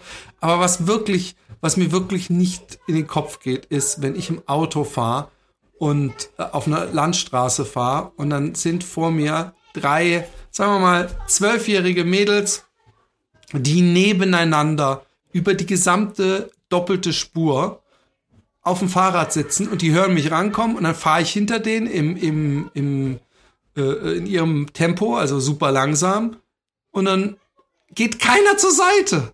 Also die, die fahren hier, und es ist grundsätzlich so, auch mit Erwachsenen, selbst mit Erwachsenen mit ihren Kindern, dass die nebeneinander fahren auf der Straße. Und der, natürlich ist es eigentlich völlig richtig. Nämlich die Fahrräder haben genauso ein Recht, in der Mitte der Straße zu fahren. Und die Fahrräder sind die schwächsten, deswegen haben die praktisch nochmal Sonderrechte hier. Wenn du einen Unfall mit dem Fahrrad hast, dann bist, bist fast immer du erstmal der Schuldige. Aber ich denke einfach aus Selbstschutz würde ich meinem Kind sagen, komm, wir fahren jetzt hintereinander. Und ich würde einfach aus Höflichkeit, wenn ich merke, da fährt jemand im Auto hinter mir, würde ich denken, ach komm, den lasse ich vorbei. Mache ich übrigens auch immer. Aber die haben mir die Ruhe selbst und da kann man zehn Minuten hinter den herfahren, die, die denkt nicht einmal dran zur Seite zu fahren. Und das kann einen verrückt machen. Aber äh, nehmen die, jetzt, jetzt kommen wir wieder zum Sportlichen zurück, weil ich fahre ja auch viel Rennrad, also viel nicht, aber manchmal, ja. Ähm, und dann auch nicht viel. Aber ähm, äh, das ist durchaus hier schon echt gefährlich, ja. Wenn du hier über die Landstraßen fährst, dass die da in einem halben äh, Meter Abstand da äh, vorbeifahren, unter Umständen sogar noch hupen, ja, direkt wenn sie auf deiner Höhe sind, weil sie halt Radfahrer hassen. Äh, ich glaube, in Holland ist ja jetzt einmal gut, äh, gegenüber Radfahrern ist es ja bekannt, dass da vielleicht ein bisschen mehr Toleranz auch da ist. Aber merkst du es als Läufer auch, dass da irgendwie auch mehr Gelassenheit und Toleranz Schon. gegenüber? Also ich, ich, ich weiß natürlich ja. nicht, ich weiß, äh, äh, äh, die einzigen Erlebnisse, die ich hatte, dass mich Läufer doof angemacht haben, weil ich auf einem Radweg war, war auf meinem Home-to-Home -Home in Bonn, wo mich einer angeschrien hat, obwohl der Radweg an dieser Promenade fucking sechs Meter breit war. Also er war wie eine Autostraße und ich lief ganz am linken Rand mit meinem Ding und er kam von 300 Metern an, hat mich gesehen und ist stur ganz rechts gefahren, also dass er direkt auf mich zukam und hat dann laut geschrien, das ist ein Radweg. Und da kam der Holländer dann in die nee, durch. Ich, ich, ich habe natürlich gesagt, ich glaube, ich, glaub, ich habe wirklich sowas wie halt die Fresse oder sowas gesagt. Gott verdammt, darf man das eigentlich das darf man nicht sagen. Nein, habe ich nicht gesagt. Verdammt. Aber links war die ganze Promenade voll mit Schülern und Touristen, da hätte ich mit meinem Anhänger einfach nicht laufen können. Und ähm, was mir schon passiert, ich laufe ja, es ist hier so eine ungeschriebene Regel, dass man, wenn man auf der Landstraße läuft und da gibt's keinen äh, Gehweg, dass ich da nicht rechts laufe, sondern links laufe. Ich glaube, das macht jeder Läufer ein bisschen erfahren ist, weil dann sieht man, was einem entgegenkommt. Da kann es auch nicht passieren, dass von hinten so eine Gruppe Radfahrer kommt, man bemerkt die nicht, man macht nur so einen Schritt wegen einem Gully zur Seite und wird mitgenommen, sondern da sehe ich ja, was ja. mir entgegenkommt. Und mir passiert es manchmal, dass ich auf Stücken bin, wo rein theoretisch nur Radweg ist. Da dürfen aber auch immer, wenn da nichts anderes ist, die Fußgänger laufen. Und da laufe ich eben auch links. Ja, also wenn, wenn ich auf so einem doppelten Radweg bin weil ich einfach sehen will, was mir entgegenkommt. Und da gibt's wirklich manchmal, es sind vor allem Opas oder irgendwelche sturen Menschen, die, die äh, dann, obwohl ich wirklich, also ich laufe nicht links, ich laufe so links, dass ich fast auf dem Grün laufe. Also ich laufe wirklich ganz am Rand. Und ich denke mir immer, es ist so ein leichtes für einen Radfahrer, so, so, so einen halben Meter äh, äh in der Bahn äh, zu lenken. Es ist für mich wesentlich mehr Kraftaufwand. Aber da gibt's welche, die ziehen da wirklich, die machen, die spielen Zugausweichen, wie damals am Strand in Normandie. Ich weiß, du, so, die, so diesen, diesen, äh, denn sie wissen nicht, was sie tun, äh, Mutprobe so aufeinander zufahren und wer zuletzt ausweicht und so. So ähnlich machen ja. die das und es geht mir, äh, äh, aber es geht mir, ich kann mich darüber nicht aufregen. Aber ich habe ich hab das Gefühl, ja. dass, dass, dass also auf jeden Fall äh, ähm, hier weniger ähm, aggressiv Auto gefahren wird und dass dieses Autofahren nicht so ein Ego-Ding ist. Also ich, ich, ich krieg's ja auch nicht mit, dass, dass viel gemotzt wird auf der Autobahn. Oder ich, ich glaube, ich wurde hier noch nie von hinten so angeblinkt. Also so, weißt du, von wegen, ich, ich bin, komme jetzt hier auf der linken Spur, lass mich durch. Ist mir, glaube ich, hier ja. in Dings noch nie passiert. Passiert aber sofort, wenn man über die Grenze fährt. Wahrscheinlich auch durch Holländer denken, so jetzt mal in Deutschland, hier blinkt man, wenn man, ja, wenn man durch ja, genau. will. Hey, ganz schön abgedingst, aber da, warum nicht auch mal einen Schwank aus meinem Leben äh, erzählen oder aus unserem Leben? Ähm, dafür haben wir aber noch einen Leserbrief und zwar vom Joe. Joe. Joe schreibt, Hallo Michael, ich hätte eine Frage für den Podcast. Ich lese gerade das Buch von dem Lauftrainer Jack Daniels. Ach ja, da hat mal einer wieder zu viel ja, in die Flasche geguckt und dann auf einmal ja. hat er ein Buch gelesen. Ja, ja. Äh, dort spricht er davon, dass die Läufer unterschiedliche, unterschiedliche auf Intervallprogramme ansprechen. Leider geht es nicht weiter, geht er nicht, geht es nicht weiter darauf ein. Nun meine Frage. Wie stelle ich fest, auf welches Intervallprogramm ich am besten anspreche oder welcher Läufertyp für welches Programm ich bin? Tausend, ich nehme an, Dank für euren tollen Podcast. Grüße auch an Philipp. Danke. Joe. Joe, es ist eigentlich, kann ich dir die Frage ganz einfach beantworten. Pass auf, Joe. Jetzt kommt's. Erstens, bei Michael Arendt als Training, als Trainer anmelden. Der macht dann mit dir über Stride und andere Sachen eine Laufanalyse, dass er weiß, was für ein Läufertyp du bist. Weil so ein Läufer. Ja, so einfach ist es nicht, aber ich nehme das mal hin. Ich bin noch nicht fertig. Du darfst dann korrigieren ja. immer. Ja. Ähm, so ein, ein äh, Buch über äh, Training und Intervalle und so ist natürlich im Großen und Ganzen stimmt es, aber das, was du suchst, ist ja wirklich äh, äh individuell und ähm, so ein äh, Training, die es auch übrigens bei Michael gibt, die man sich runterladen kann, die sind ja erstmal für so ein äh, für, logischerweise nicht individuell gemacht, sondern so ein grobes Ding. Und da wird wahrscheinlich das meiste stimmen, aber ähm, du brauchst schon jemand, der deine Daten und deine Läufe in irgendeiner Weise analysiert oder dem du Feedback geben kannst, damit man da ein Schräubchen drehen kann. Also ob es jetzt übrigens Michael Arendt ist oder meinetwegen auch ein anderer Trainer, wir wollen ja nicht die ganze Werbung machen, aber das kann man, äh, glaube ich, durchaus äh, ablesen. Vielleicht sogar schon einfach aus, wenn man, wenn man dein Gewicht, deine Bestzeiten und deine Größe und so weiter kennt. Aber sowieso aus, aus den entsprechenden Daten, die dann ausgewertet werden. Äh, das, Soll ich es mal richtig ja, stellen? Richtig. Oder willst du noch mehr Quatsch nee. reden? Frechheit! Frechheit! Gottverdammt. Ähm, ja, also ich glaube, er meinte äh, im Prinzip, also es gibt für verschiedene Einheiten oder für verschiedene, verschiedene Trainingsprojekte, äh, sag ich mal, oder, ja, einfach verschiedene Trainingsziele. Ähm, Methodiken, sage ich jetzt mal, gibt es ja gibt's immer, sagt man dann Responder oder Non-Responder zum Beispiel. Also Leute, die darauf reagieren, die besser werden und welche, die nicht besser werden. Und das meint halt auch der Jack Daniels, dass es Leute gibt, die auf verschiedene Intervalle oder verschiedene Periodisierungen oder sonstige Sachen halt besser an, äh, ansprechen als andere. Und wenn man sich so Studien auch anguckt, wo das ja natürlich dann äh, relativ gut messbar ist, ja, weil das alle, alle Drittvariablen standardisiert sind, dann erkennt man auch, dass es dann unter Umständen acht Leute gibt, die sich verbessern und einer, der hat sich verschlechtert mit genau dem gleichen Programm, ja. Und ähm, ja, das ist halt ähm, dann schwierig, wenn man halt dieser eine ist, ja. Wenn man so einen Standardtrainingsplan runterlädt oder sonst was, ja. Kann natürlich ärgerlich sein. Aber um das, also erstmal muss man sagen, ähm, bei, es gibt halt relativ robuste Einheiten, wo man sagen kann, da verbessern sich eigentlich fast alle. Ja, sowas wie 4 mal 8 Minuten mit 2 Minuten Pause, äh, knapp oberhalb der Laktatschwelle. Da verbessert sich eigentlich fast jeder, wenn er das so ein Training äh, regelmäßig macht. Und dann gibt es andere Trainings, die sind so ein bisschen sensibler. Zum Beispiel so Mikrointervalle, 30 Sekunden on, 30 Sekunden off oder so. Da hat man dann höher, eine höhere, ähm, ja, eine höhere, ähm, sag ich mal, Varianz drin. Ne? Ähm, da gibt es dann mehr so Responder und Non-Responder. Aber ich sag mal, ganz, auch bei diesen Non-Respondern muss man sagen, das sind dann meistens dann äh, äh, welche, die auf eine bestimmte Trainingseinheit nicht so gut reagieren oder auf eine bestimmte Intensität nicht reagieren. Das kriegt man auf ähm, eigentlich nur, nur durch Trial and Error raus, ja. Also das kannst du nicht irgendwie messen. Es gibt zwar jetzt inzwischen ähm, Tendenzen, um halt äh, Gentests zu machen, ja, und dann zu schauen, ist das eher so der Typ, der auf Ausdauer anschlägt oder auf hochintensive Sachen. Aber die können trotzdem nicht sagen, wie du jetzt genau auf eine Einheit oder auf eine Periodisierung wirklich anschlägst. Zumindest sind die jetzt noch nicht so weit. Du sagst ja. responsive und non-responsive. Das hat ein bisschen ja. was davon, also äh, eventuell macht man Einheiten, es bringt doch jede Einheit was, oder? Auch jedes, jeder, jeder Intervall bringt was. Es gibt nur welche, sag ja, mal, also, die ideal zu mir passen und welche, die nicht zu mir passen, oder wie? Ja, genau. Also da muss man ja auch mal gucken, wie gut man ist, ja. Also äh, bei, jetzt, wenn, wenn Anfänger, ja, ähm, sag mal, der jetzt ein Jahr oder zwei Jahre oder auch drei Jahre läuft, ja, ähm, also sicherlich, äh, der wird sich selber nicht mal als Anfänger bezeichnen, aber hat sicherlich noch äh, genug Platz nach oben. Der kann quasi relativ viel machen und wird, wird noch besser werden, ja. Äh, wenn jetzt jemand, also das sind ja meistens bei diesen Studien auch, die sind ja meistens mit sehr, sehr guten Läufen, Läufern gemacht, ähm, und die sind sehr sensibel, dass die halt schon wirklich an ihrem Maximum da sind, dran sind, ja. Und die verschlechtern sich unter Umständen auch über halt, obwohl die hart trainieren, über acht Wochen, ja.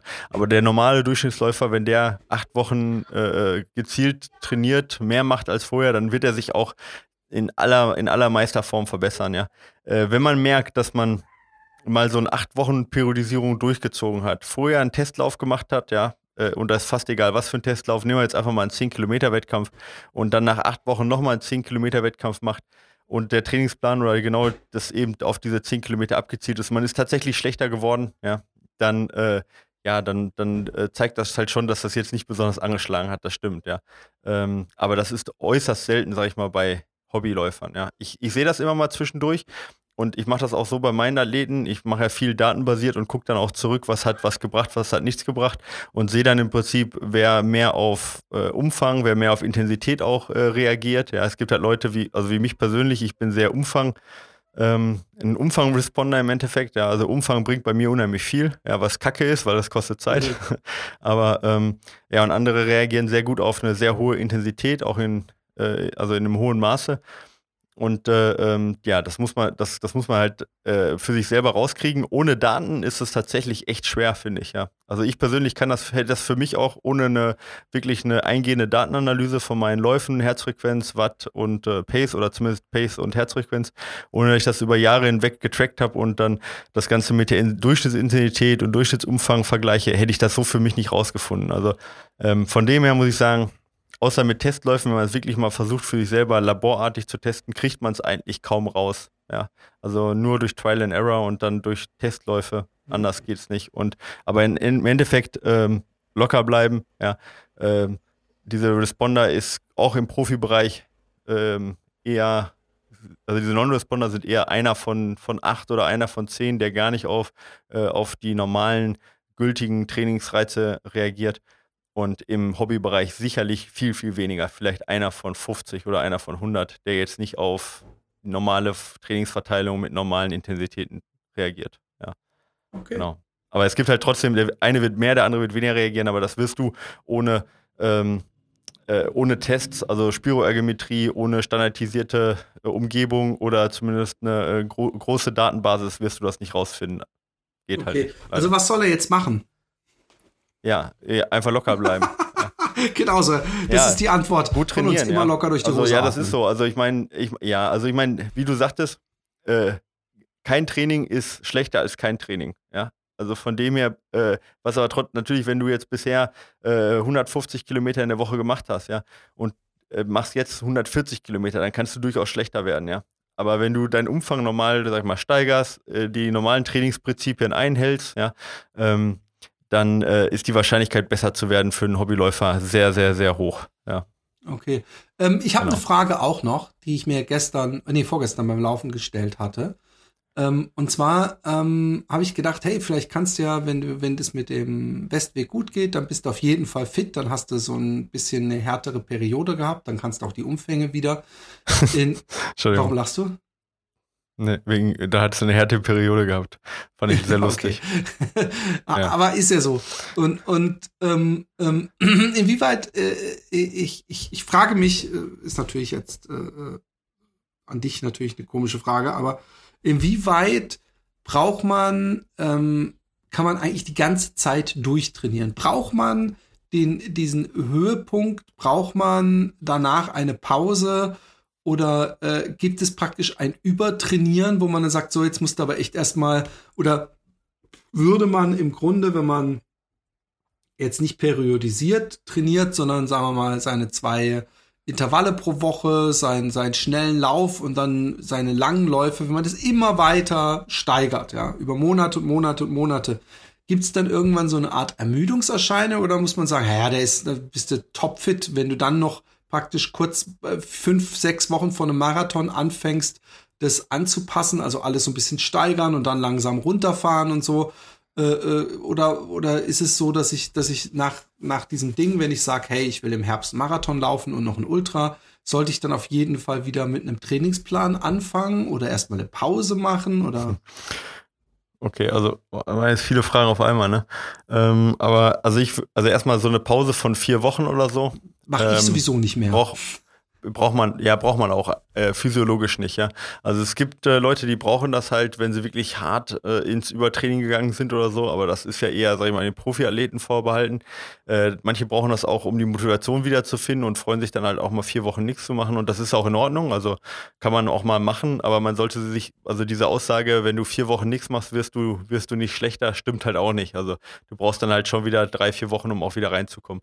Von dem her, wenn du dich gut fühlst, Motivation, Motivation hast, keine Schmerzen hast und so, gibt es keinen Grund, jetzt vier Wochen Pause zu machen. Ja. Ähm, ansonsten, wenn du natürlich immer ähm, also Training ist ja immer ein, ein, überschwelliger Reiz. Also das heißt, du äh, reizt deinen Körper mehr als das, was er schon drauf hat. Mhm. Ja, sonst wird er sich ja nicht anpassen. Und ähm, um diesen, also um dieses, quasi diesen Kredit, den du aufnimmst, weil dein Körper mehr reizt, als der das eigentlich kann, ja, ähm, um das halt wieder auszugleichen, braucht er Pause. Ja. Das bedeutet nicht, dass der jetzt immer, weiß ich nicht, drei Tage Pause braucht. Für Profiathleten können das sechs Stunden sein, ja. Aber ähm, wenn du da halt über einen längeren Zeitraum, gerade weil du jetzt, sag ich mal, viel Stress hattest auch oder so, die Reize hoch sind, dann kann es durchaus mal sein, dass mal auch eine Woche oder zwei fast gar nichts tun auch hilfreich sind. Das ist sehr individuell. Ähm, sag mal, im, also der Standard ist eigentlich drei Wochen Belastung, eine Woche Entlastung, ja, wo du dann auch sagst, okay, ähm, alles das, was ich jetzt in den drei Wochen vielleicht auch unwissentlich überstrapaziert habe. Das hat dann eine Woche Zeit, sich auch nochmal anzupassen. Vier Wochen sind es dann ungefähr so der normale äh, Zyklus, ja, Mesozyklus sagt man dazu. Kann auch mal länger oder kürzer sein, aber normalerweise ist das so grob vier Wochen und das ist auch ungefähr der Zeitraum, in dem sich die Muskeln erneuern. Das passt halt so ganz gut überein, damit die Muskeln auch Zeit haben, eben ähm, ja, sich anzupassen nach so viel Belastung. Und äh, das macht dann halt schon Sinn, so eine 4 zu 1 Belastung zu haben, äh, 3 zu 1 Belastung zu haben.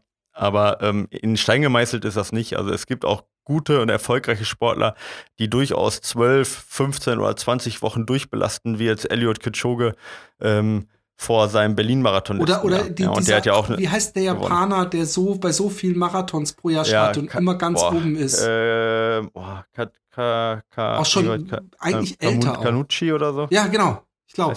Ja. Ähm, und das ist auch so einer, äh, wo ich mich dann eben auch fragte, weil, weil äh, man muss ja sonst, weil, weil du die Kenianer genannt hattest, ist es ja oft so, dass die ein, maximal zwei Rennen pro Jahr machen.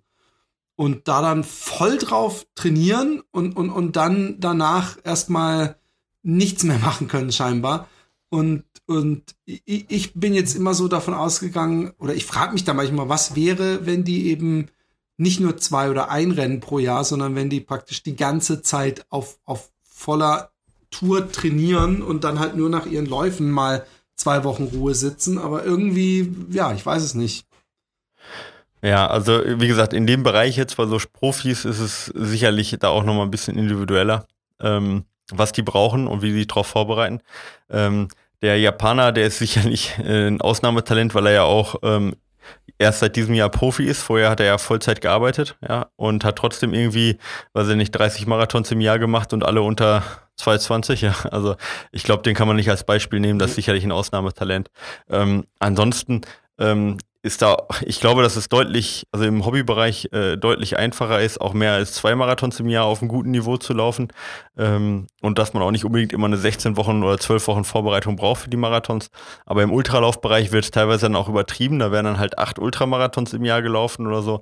Und da merkt man halt schon, und da sehe ich dann auch an den Daten, wenn ich mir die dann angucke, wenn, wenn Athleten zu uns kommen, die da eben das bisher gemacht haben, so, dann sieht man halt schon, dass die Ermüdung so groß ist, dass die sich eigentlich dann schon nach unten entwickeln. Einfach weil der Körper nicht mehr schafft. Ähm, also der bekämpft im Prinzip täglich nur die Ermüdung und schafft es nicht aufzuholen und nicht irgendwie ja. eine Verbesserung äh, stattfinden zu lassen. Ähm, also man sieht, da ist eine ganz, ganz große Bandbreite zwischen einem Kanucci, ich glaube so heißt er, dem Japaner, und äh, ähm, ja, sag ich mal, dem Otto-Normalverbraucher. Und das jetzt, sag ich mal, also zu verallgemeinern, wie lange brauchst du Erholung und bei wem macht das wie viel Sinn? Sehr schwer. Es gibt ein paar ich habe mich da letztens noch mit jemandem unterhalten, der bei mir war, ähm, der vielleicht auch jetzt zuhört, der eine Studie machen möchte zum Thema ähm, ähm, äh, nee, Quatsch, äh, Ermüdung bei verschiedenen Lauf, ähm, äh, bei verschiedenen Schuhen, also wie verschiedene Schuhe auf die Ermüdung wirken und so. Und da haben wir halt auch drüber, ge, ähm, äh, drüber gesprochen, im Prinzip, was es für Ermüdungsparameter gibt, wie man Ermüdung messen kann. Ähm, und da gibt es heutzutage halt tatsächlich ganz gute Möglichkeiten, wie man selber gucken kann, ob man, ob man ermüdet ist oder nicht. Ja, also es geht einmal über äh, gucken, wie die Herzfrequenz ist, äh, einmal während der Belastung, äh, einmal am Morgen, ja, Ruhepuls, Herzfrequenzvariabilität, ja, das heißt also, wie weit die, die Schläge, zu, äh, die, die äh, nicht die Schläge auseinander sind, sondern wie sehr die Variation ist zwischen dem ersten und dem zweiten Herzschlag und dem zweiten und dem dritten Herzschlag. Ja, mhm. also quasi, ob der Herzschlag immer monoton ist, immer gleichmäßig über die Minute oder ungleichmäßig. Umso ungleichmäßiger, umso mehr erhöht. Dann gibt es äh, muskuläre Ermüdungsparameter, die äh, wie, wie jetzt Leg Spring Stiffness oder wie, also wie, wie, sag ich mal, wie, äh, wie Muskeln Energie wieder zurück äh, abgeben können. Ähm, oder auch die Bodenkontaktzeit de, des Fußes, ja, das sind so Muskelermüdungsparameter. Und dann gibt es auch Blutparameter, Blut, äh, ja, wie zum Beispiel Kreatinkinase, ja, oder ähm, ja, Urinstein zum Beispiel, ach, Urinstein sage ich, äh, ähm, Urin, äh, Harnsäure, so, nicht Urinstein, Urinstein, Urin, Urinstein im Blut wäre jetzt Kacke, ja. Ähm, genau, Harnsäure. Ähm, das hast aber ganz also schön viele so, Sachen, so viele, äh, äh, körperliche ja. Flüssigkeiten und Sachen in eine Bezeichnung. Urinstein ja. im Blut wäre Kacke. Aber gut.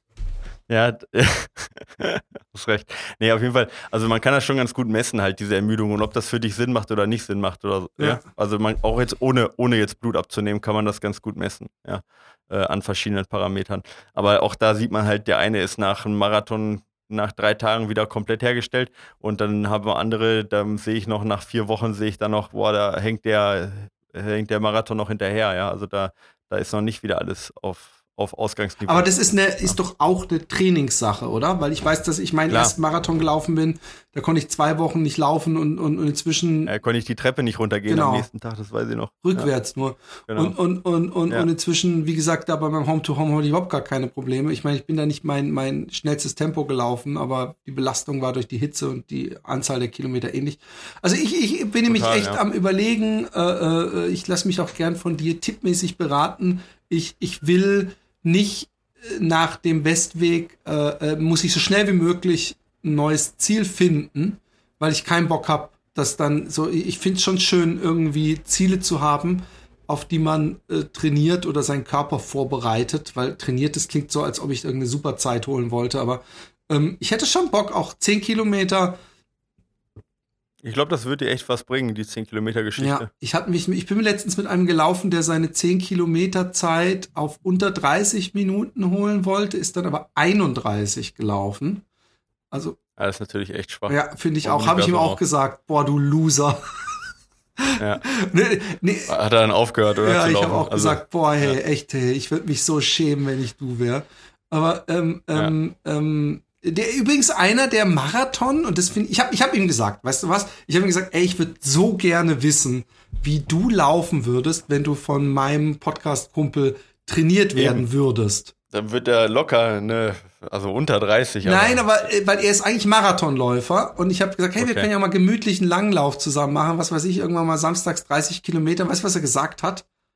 Ich laufe nie 30 Kilometer im Training. Und das fand ich schon äh, erstaunlich, äh, weil er läuft irgendwas um 2,40 rum den Marathon. Und dann denke ich mir. Was extrem langsam ist. Ja, ich weiß, habe ich auch gesagt. Also, nee, im Ernst. Also für die 31 ist es extrem langsam. Ja, ist es? Ja, total. Das ist aber ja. gut zu wissen. Also ich, ich, er macht, er, er läuft schon viel Intervalle auch und er, er, er läuft auch viel. Er ist ein total lockerer Typ, also er ist überhaupt nicht verbissen und so aber er, er, er ist schon schnell eigentlich. Und ich denke mir manchmal, wenn der äh, ähm, ähm, so richtig wissenschaftlich angepackt werden würde bei dir, was würde passieren? Aber ich meine, ich glaube, dass ich ihn dazu nicht mal überredet bekommen würde, geschweige denn, dass er sich ja. leisten könnte. Bin da auch nicht so arrogant, um zu sagen, dann wird es alles besser. Nee, aber es wäre interessant. Ähm, ich würde es einfach gerne, mich würde es extrem interessieren. Damit meine ich gar nicht, dass ich nicht, also, dass ich das ein oder andere glaube, aber eigentlich rein theoretisch glaube ich schon, dass das, äh, äh, weil er ist eindeutig ein Talent, sage ich jetzt mal. Ja, offensichtlich. Also wenn er unter, unter 31 laufen kann oder vielleicht sogar unter 30. Er ist, er ist eben nicht äh, unter 31, er ist 31, äh, was weiß ich, gelaufen. Ja, okay, aber dann sollte er trotzdem unter, unter 2,25 laufen können, den Marathon. Eigentlich. Okay. Ja, also von dem her, vielleicht sollte er doch, wenn er sich für einen Marathon vorbereitet, doch mal überlegen, ob er vielleicht ein paar längere Läufe macht. Wenn das denn ähm, Also wenn das denn so ist, was er sagt und auch die, die Zeiten alle stimmen, ist das schon eine extrem hinterherhinkende Marathonzeit, 2,40. Okay. Also guck mal, ich schaffe eine 2,35, wenn ich einen guten Tag habe und mir keine Leute im Weg laufen. Und äh, ich laufe vielleicht eine, eine, weiß ich nicht, eine tiefe 33 oder was, oder eine mittlere 33 auf 10. Ah. Ja. Aber ähm, ähm, ähm, ähm, wo wir schon dabei sind und dann können wir es auch abschließen. Wann äh, läufst du dieses Jahr vielleicht noch einen Marathon nochmal? Ah, ich weiß nicht. Also ich laufe jetzt ja erstmal den Mont Blanc Marathon. Ja. Ähm, und danach laufe ich den CCC, das ist ja ein 100er im September. Okay. Also Anfang September. Und äh, ehrlich gesagt, da muss ich echt gucken, wo die Motivation ist. Ich habe das letztes Jahr gemerkt, dass ich mir da bis Ende Oktober was vorgenommen habe oder bis November sowas vorgenommen habe. Und dann wird die Saison so lang und da musst du echt gucken, womit du die ja, Motivation, ja. ob du dann die Motivation hast, da noch was dran zu hängen, so nochmal zwölf Wochen Marathontraining. Oder ob du sagst, komm, ich mache im Frühjahr vielleicht nochmal einen Marathon oder ich würde auch ganz gerne Transvulkania nochmal machen und dann muss man schauen, wie das da reinpasst. Warum nicht ja. dann nächstes Jahr, kurz zuhören, warum nicht nächstes Jahr in Utrecht deinen Rekordversuch starten, deinen neuen. Utrecht sehr schön wann, flach. Und ich verspreche dir, es läuft dir niemand. Ich weiß nicht, wann der ist, im April meistens. Ich verspreche dir, es läuft dir niemand den Weg. Höchstens drei Fahrradfahrerinnen, die nebeneinander fahren, äh, ganz langsam und keinen Platz machen. Nee, nee aber ja, äh, also möchte ich jetzt nicht auch. die Vorstellung, dass du so hinter denen so, hey, ich will vorbei und die dreht sich ja, so, genau. pff, was will der hier? Ja, genau, was interessiert mich das? Ja. Schrei nicht so laut, ist äh, Mittag. Genau. Die sagen dann, hey, haben Sie noch nie was von die Mittagsruhe gehört?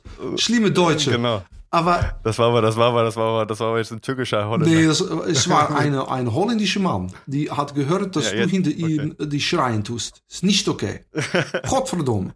Aber ähm, ähm, ähm, das wäre doch eine gute Idee, äh, finde ich. Ich möchte es nicht ausschließen, aber du, äh, äh, das ist jetzt definitiv zu früh, um okay. jetzt hier ein Commitment okay, zu machen. Ich habe gedacht, ich nagel dich so früh wie möglich fest und lass dich nicht mehr mhm. aus meinem schleimigen Grip. schon. Ja, und irgendwann, und irgendwann sage ich dann, wenn du nochmal fragst, sage ich dann, ah, Philipp, ey, da hättest du echt eher fragen sollen. Hey, übrigens, mir, mir fällt gerade ein, es hat eine Hörerin mich ja mal angeschrieben, ach, ich würde so gerne im West-Westweg mit, aber ich bin in der Zeit im schönen Squaw Valley äh, ein Läufer, in Klammer äh, Florian Neuschwandler, ähm, am ja. Supporten, am Crewen. Äh, ja. Ergo ist jetzt dann auch nächste, übernächste Woche irgendwann der Western States. Ja, übernächste Woche. Ich habe mit dem Flo auch schon kurz gesprochen. Ähm, und der hat aber leider gesagt, also vorm, und das verstehe ich auch vom Western States, äh, hat er jetzt so viel um Ohren auch. auch und äh, so viel Stress, dass ich gesagt habe, äh, ähm, das verstehe ich 100%, wenn er keine Zeit für uns hat. Aber er hat schon zugesagt, dass er danach zu uns kommt. Yes. Und ähm, ja, ich bin äh, so gespannt. Bin ich doch mal gespannt, was da dann, was da läuft. Also äh, das ist quasi heute in, wenn es jetzt rauskommt, haben wir ja Freitag, dann ist es noch genau eine Woche bis zum, bis, ähm, bis zum Western States. Ähm, und auch eine Woche bis zur äh, Berglauf Langdistanz oder Mountain Running Long Distance WM, wo ich dann bin als äh, Trainer und, und äh, Betreuer und ähm, äh, werde dann aus Polen quasi von der WM äh, werde ich dann quasi das verfolgen, wie der Flo das dann Sehr cool. äh, da handelt. Ähm, falls du rechtzeitig einen oder am besten sogar an dem Tag einen Link in die Finger bekommst, wo man das sich live verfolgen kann, also es ist ja dann meistens ein Twitter-Account oder sowas, kannst du den ja bei uns auf der Facebook-Seite vielleicht posten, dann gucken vielleicht mehrere Leute mit. Ähm, ich ich, ich finde es immer nie. Ich finde es immer erst, wenn es am Laufen ist, weil ja, also Iron Far auf jeden Fall, aber ich poste da auf jeden Fall noch was. Kriegen wir hin. Julio. Okay, ich würde sagen, äh, das war's nächste Woche und wahrscheinlich auch. Ah doch, warte mal, gibt's jetzt nächste Woche schon eine Folge? Du hast was, ne? Genau, also ich habe ich hab jetzt äh, für nächste Woche habe ich äh, äh, wird der Paul Niemeyer zu mir kommen. Das sagt dir wahrscheinlich nichts und den Läuf anderen Läufern richtig hören wahrscheinlich auch nicht viel. Aber Paul Niemeyer ist der Europachef von Strava und der kommt äh, zu mir ins äh, Büro sogar vorbei und wir nehmen hier vor Ort auf. Ähm, und wir werden uns ein bisschen über Strava unterhalten, ja, und ähm, was Strava quasi vorhat, was die machen, was die mit unseren Daten machen, ja, und äh, warum Strava äh, besser ist als äh, Garmin Connect und so weiter. Ähm, und warum vielleicht auch nicht. Und äh, dann darauf äh, hoffe ich doch, dass ich auch noch einen Gast habe, aber da kann ich jetzt noch nicht zu viel zu sagen, weil ich noch keine definitive Zusage habe.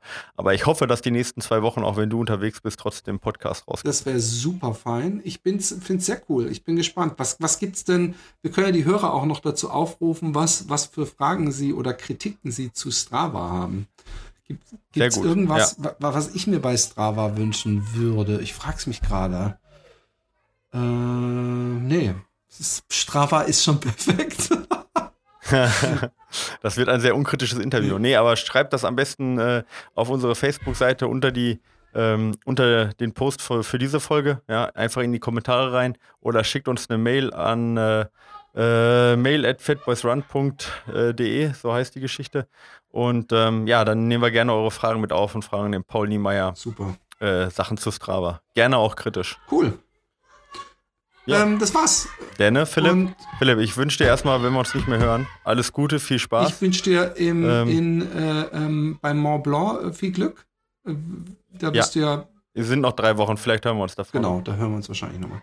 Ähm, in diesem Sinne, ja. vielen Dank, äh, Michael, vielen Dank an den Rest und äh, dass ihr zuhört und uns supportet und zuguckt. Und äh, ach so, in der neuen Aktiv laufen ist mein, oder bin ich wirklich ein bisschen stolz drauf, mein Artikel über das Laufen an sich. Meine Liebe ist meine Ode an das Laufen, wo ich versucht habe, das Schöne am Laufgefühl in Worte zu fassen und äh, bin ein kleines bisschen stolz drauf. Deswegen kauft euch ja. die aktuelle Aktiv Laufen und nimm sie mit in den Schwarzwald, falls du dich fragst, wofür du das Ganze machst. Genau.